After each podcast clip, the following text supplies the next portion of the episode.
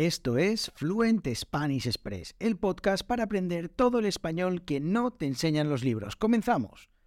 Muy buenos días, bienvenidos, bienvenidas a Fluent Spanish Express Podcast todos los días de lunes a viernes, contenidos con consejos, con recursos y recomendaciones, como siempre digo, para llevar vuestro español al siguiente nivel. Hoy es miércoles 8 de febrero de 2023, episodio número 324 de Fluent Spanish Express Podcast y en el episodio de hoy os traigo una recomendación para practicar vuestro español, pero como siempre, antes me presento, mi nombre es Diego Villanueva, profesor de español y creador de esto que estáis escuchando, de Fluent Spanish Express. En www.fluentespanish.express tenéis acceso a todos los episodios de este podcast, no solo eso, sino además a las transcripciones de los episodios, y es que son muy útiles para, bueno, pues ya sabéis que hablo, como hablamos los nativos, rápido y eh, las transcripciones pues son muy útiles para ver algunas expresiones o algunas palabras que quizás no hayáis entendido, pues con esta, estas transcripciones podéis seguir el podcast de manera muy sencilla. Simplemente poniendo fluentespanish.express barra podcast barra el número del episodio, en este caso 324, pues ya tenéis acceso a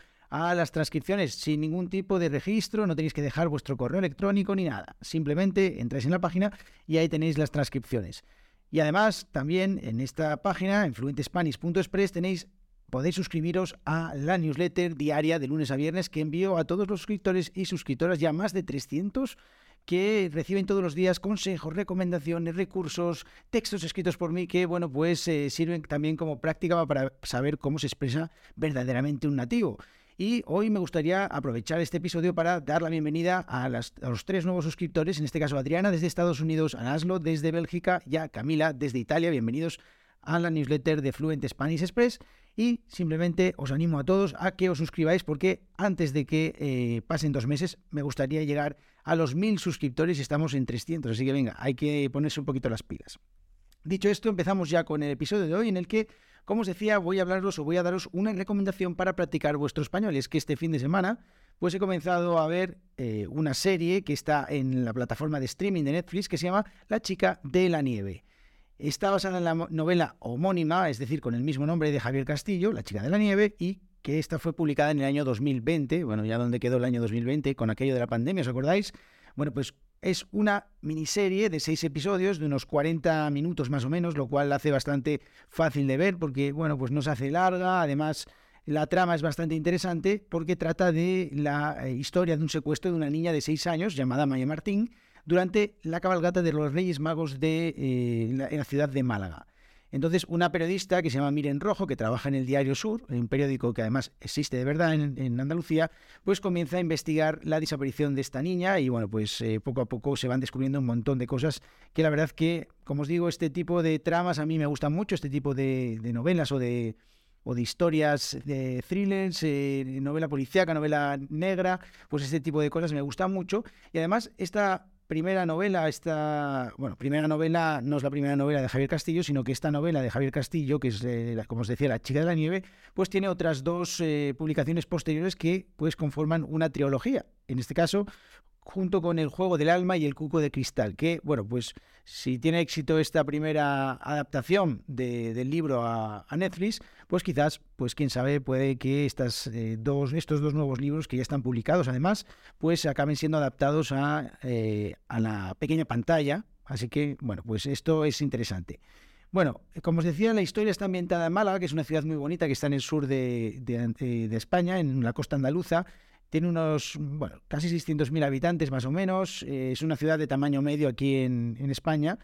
Y pese a que no se encuentra entre las ciudades más grandes, pues sí que es verdad que tiene un tamaño bastante considerable, porque más de 500.000 habitantes pues está muy bien. Y además, eh, bueno, una de las cosas que más me gusta de esta serie es que el hecho de que esté eh, ambientada en Andalucía, en Málaga, pues hace que algunos personajes tengan eh, cierto eh, acento que lo hace todavía más interesante a nivel de comprensión auditiva. Pues eh, para vosotros los estudiantes, pues bueno, es interesante. No todos los personajes tienen este acento marcado, pero sí que algunos pues tienen este acento de esta parte de, España, con lo cual es muy, pero muy interesante.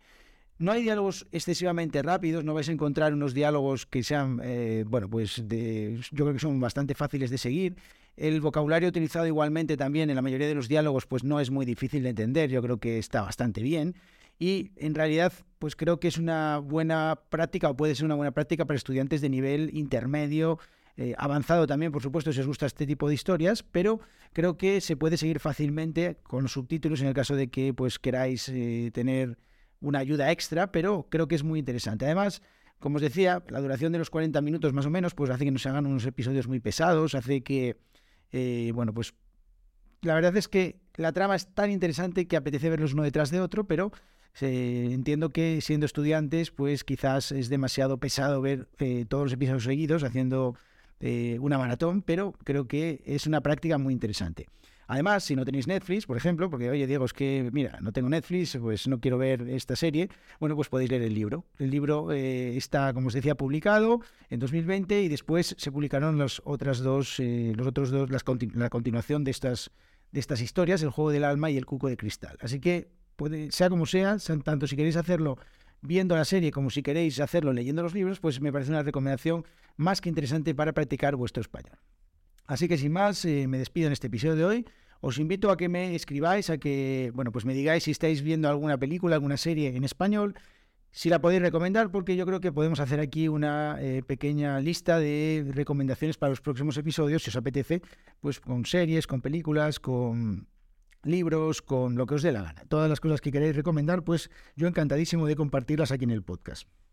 No tengo tanto tiempo como para estar viéndolo todo, así que pues sí que me ayudéis un poquito.